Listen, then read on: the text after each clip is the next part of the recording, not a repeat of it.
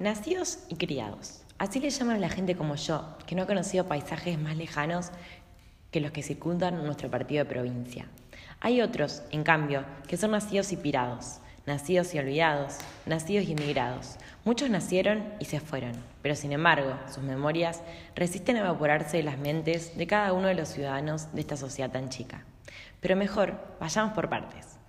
Los de mi especie valoramos y elegimos esta calma pueblerina somos los únicos que les hacemos honor a la gran oportunidad de haber nacido en una pequeña ciudad.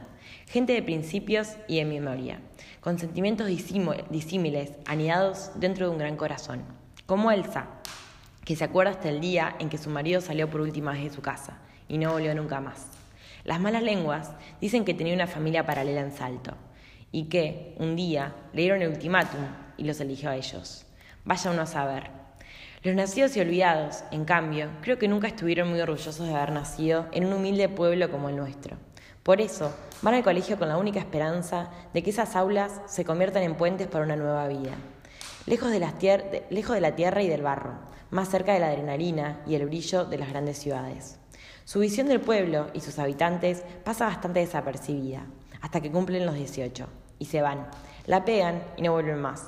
Se olvidan completamente del lugar que los trajo al mundo. El tercer grupo es el de los nacidos y emigrados, personas que siempre me han resultado difíciles de entender. Sí, difícil porque nacen en el mismo hospital de paredes blancas y techos altos que nosotros, van a la misma escuela que los demás y juegan en la misma plaza. Pero hay algo que los hace diferentes y también se van.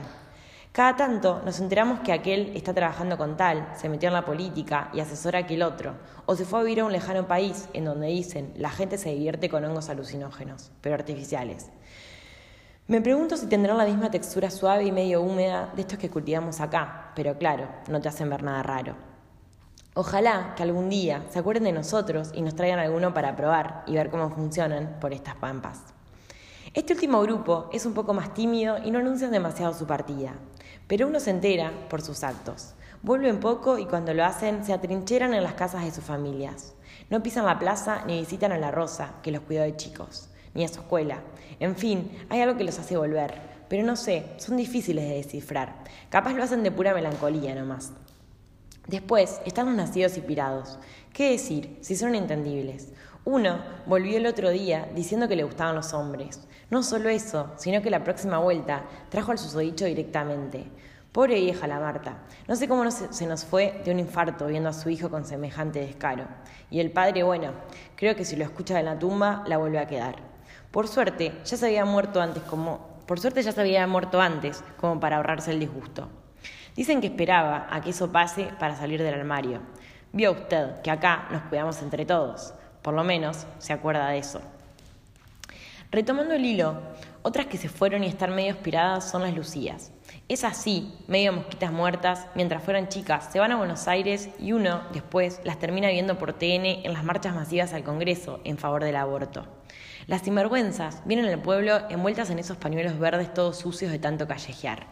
No sé qué han hecho mal sus padres, pero qué mal agradecidas, con lo que nos gustan los chicos acá, y con la falta que hacen para manejar los tractores durante la siembra y llenar las tolvas en los tiempos de cosecha.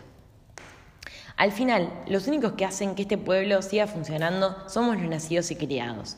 Aunque bueno, vio, como todo, tenemos nuestras diferencias. Pero nada que no se pueda mirar por otro lado o hacerse el distraído.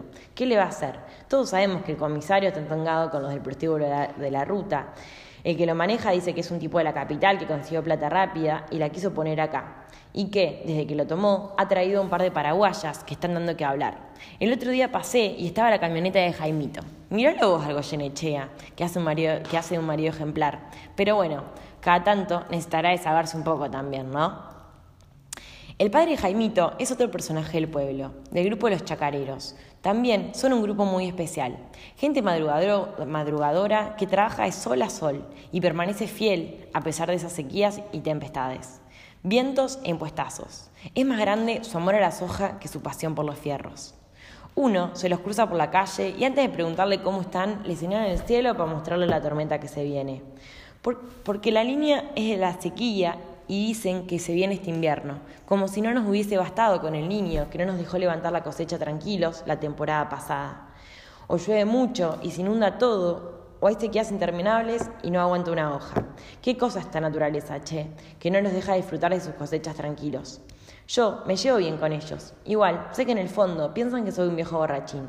Me tildan de Aragán. Les cuesta entender que desde la mesa del club soy el único que se toma el tiempo para reflexionar sobre nosotros, de filosofar un poco, iluminar este pueblo tan corto de ideas. Ellos, en cambio, viven ocupados. En, épocas de, cosecha, pobres mujeres, mantienen las máquinas prendidas hasta más de las 11 de la noche y a las 7 ya están de vuelta en el campo. Después el camino a Rosario y bueno, el viajecito a Europa, ¿yo? A algunos no les interesa mucho la historia ni los monumentos, así que optan por Cuba o República Dominicana. Esos lugares donde, me han contado, se cierran el resort, tienen su playa privada y se la pasan tomando alcohol.